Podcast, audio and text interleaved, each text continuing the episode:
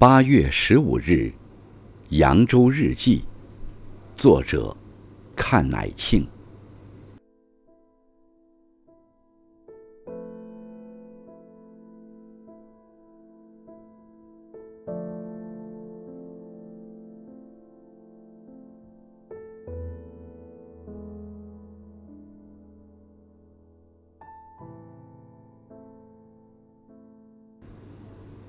睁眼击翻手机，感染数十八，好像稳住了。两天上峰督战，果真应声而落，心中不由一喜。待抛了枕头，一臀坐定，在想：连续两天都是这个数，这数字也太符合人们的期待，特别是上面的心理了。如果是真的。那是真的好了。实事求是可是我党延安整风就确立的方针呐。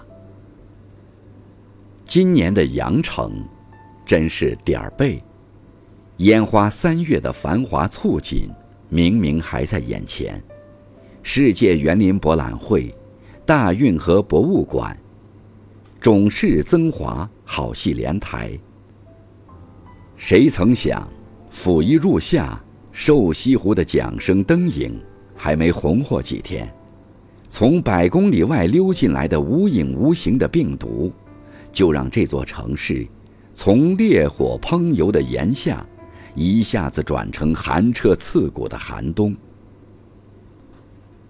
先是一个省城老太溜过来钻了个窟窿，接下来是核酸检测聚集感染，现在又来了院内感染。除了医院西区医院外，苏北中医院、友好、武警几家大医院，几乎都不同程度地出现了医护人员的感染。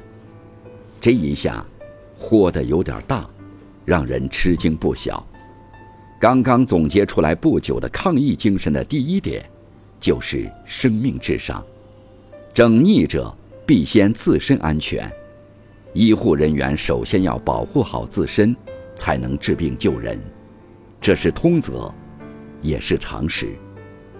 在他们中出现感染，让人揪心。更何况，还有与他们接触的川流不息的病人，这一点无论如何是说不过去的。武汉前师不远，足以觐见。这不由得让人想起乌拉圭那个退休总统。何塞·穆希卡总统说的话：“历史已经证实过，人是唯一会重复错误的动物。”纪委果然好快刀，趁着月黑风高，昨晚即下手处理了包括卫健委主任、各区职能小吏在内的一批人，大家心平气顺，睡了个安稳觉。肃正立威，平民愤均可。唯望于事有记，于事有补。该发生的差不多都发生了，好像也没有什么幺蛾子好出的了。希望接下来一切顺风顺水，官安民福。今天第九轮核酸检测，有人说已经九桶了，希望到九桶为止，始于麻将，终于麻将。我捉。不看麻将，不知道九以上是不是就没牌了？希望是没了。十个高风险区，二十七个中风险区，全国疫情风暴的中心无疑是在扬州。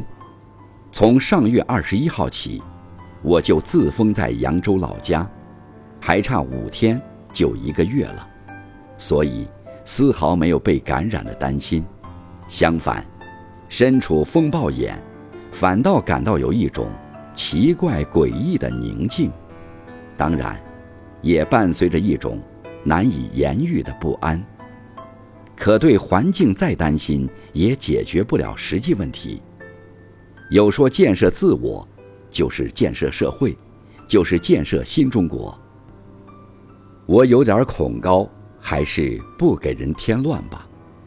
好就好在圈里有粮食，也有蔬菜，关键是有余暇，还有书。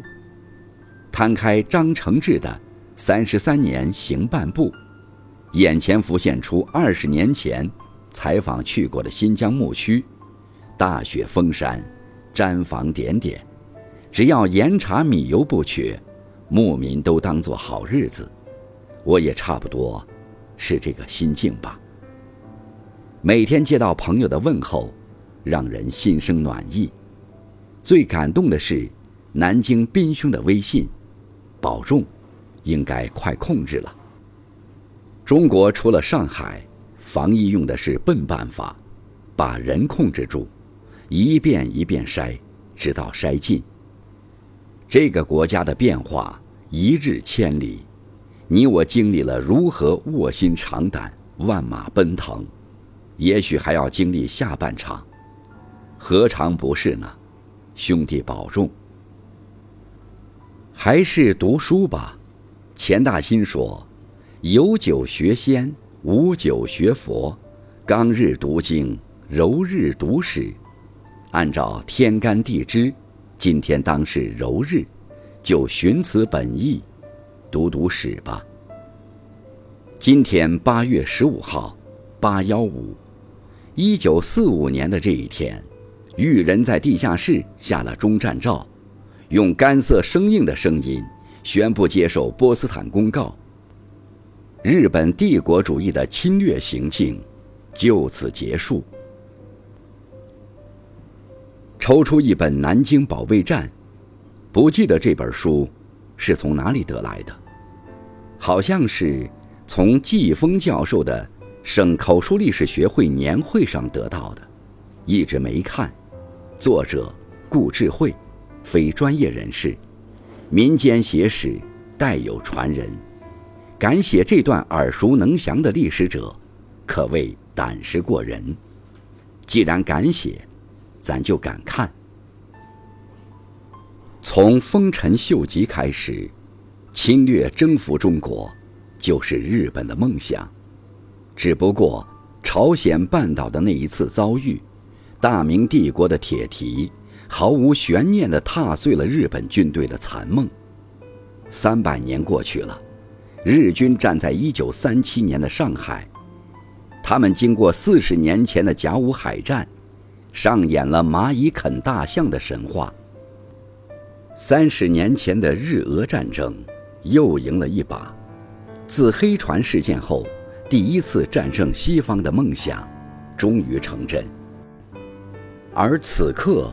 大军距离南京只有区区两百公里，三百年前发酵至今的复仇梦想，就像平坦的苏家杭平原一样，无比真实的落在眼前。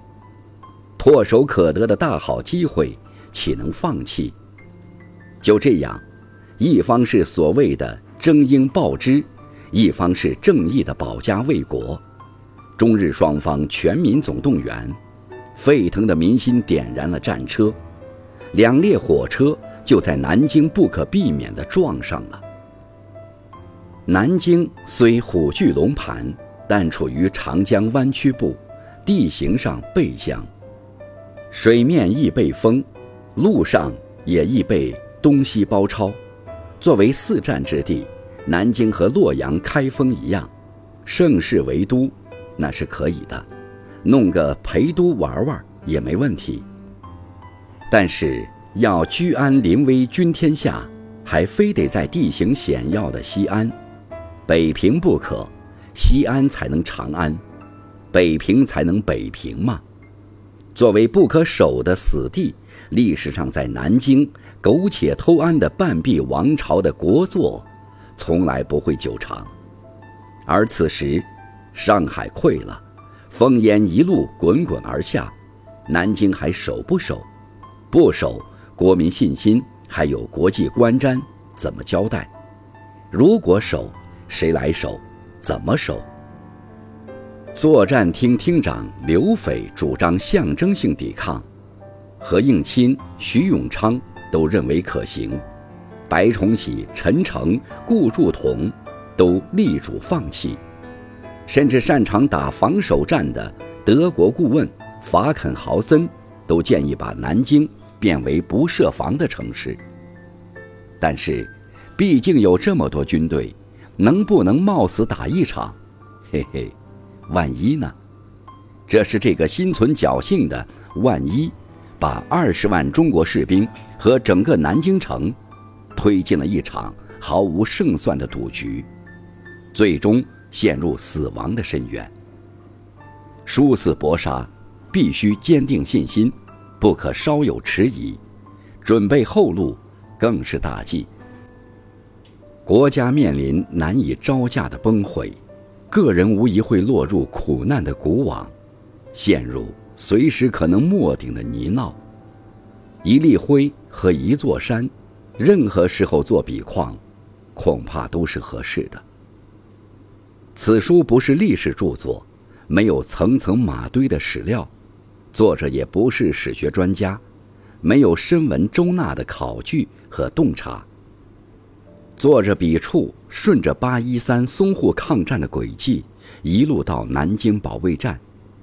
以越军突围结束，这个截面倒也不失干净利落，但是事实部分有点绕，可能是消化不充分，历史叙事也不够专业，多法并举，反天蛇足。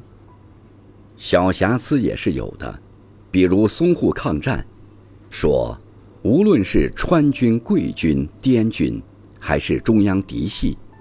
在一寸河山一寸血，百万青年百万军的口号下，这个口号是一九四四年九月十六日，在抗战最艰苦的时段，蒋介石号召青年知识分子参军提出的。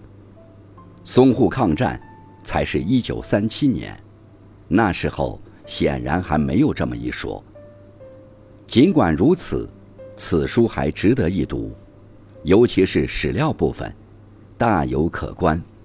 对着一张地图看，犹有感触。在我们周遭熟悉的地名中，曾经发生了这么多我们所不知道的故事。书中不少照片，如战死、如酣睡的中国士兵，鸟群一样集聚的白军，嬉笑着啃食快进的日本军曹。在攻占了学校教室里弹风琴的日军，冲上城墙的坦克，等等，生猛鲜活，有年代感。石破天惊的大战，如今烟消云散，终归沧海一粟。小胜终究敌不过大势。日本岛国思维的文化局限，从起步就预示着陨落，无可逃遁。七十六年前的今天，日本投降。二零二一年八月十五日，阿富汗政府向塔利班投降。吊诡吧？血色记忆，感觉气闷，换换脑筋，要得要得。打开重阳发来的纪录片《人类消失的一年》，去年看过的，再温习一遍。疫情之下，人类活动减少，只是一年的功夫，植物繁茂，动物活跃，河流澄澈，空气干净，含氧量上升，自然界恢复了生机。按了暂停键的世界，还会发生始料不及的变化。我们在痛心疾首于生产停滞、消费下滑、生活降级的同时，是不是可以想一想，我们真的需要那么多的物质，需要那么快的发展吗？暮色渐苍，觅食的鸟群陆续回来了，在枝桠间跳跃对语，大概是在交流一天的游历和心得吧。彷徨的心思化成字群，压阵似的在心中盘桓。遂条理成几句：风去雨痴缠，夜来手足寒。瘟神阻大道，何日过萧关？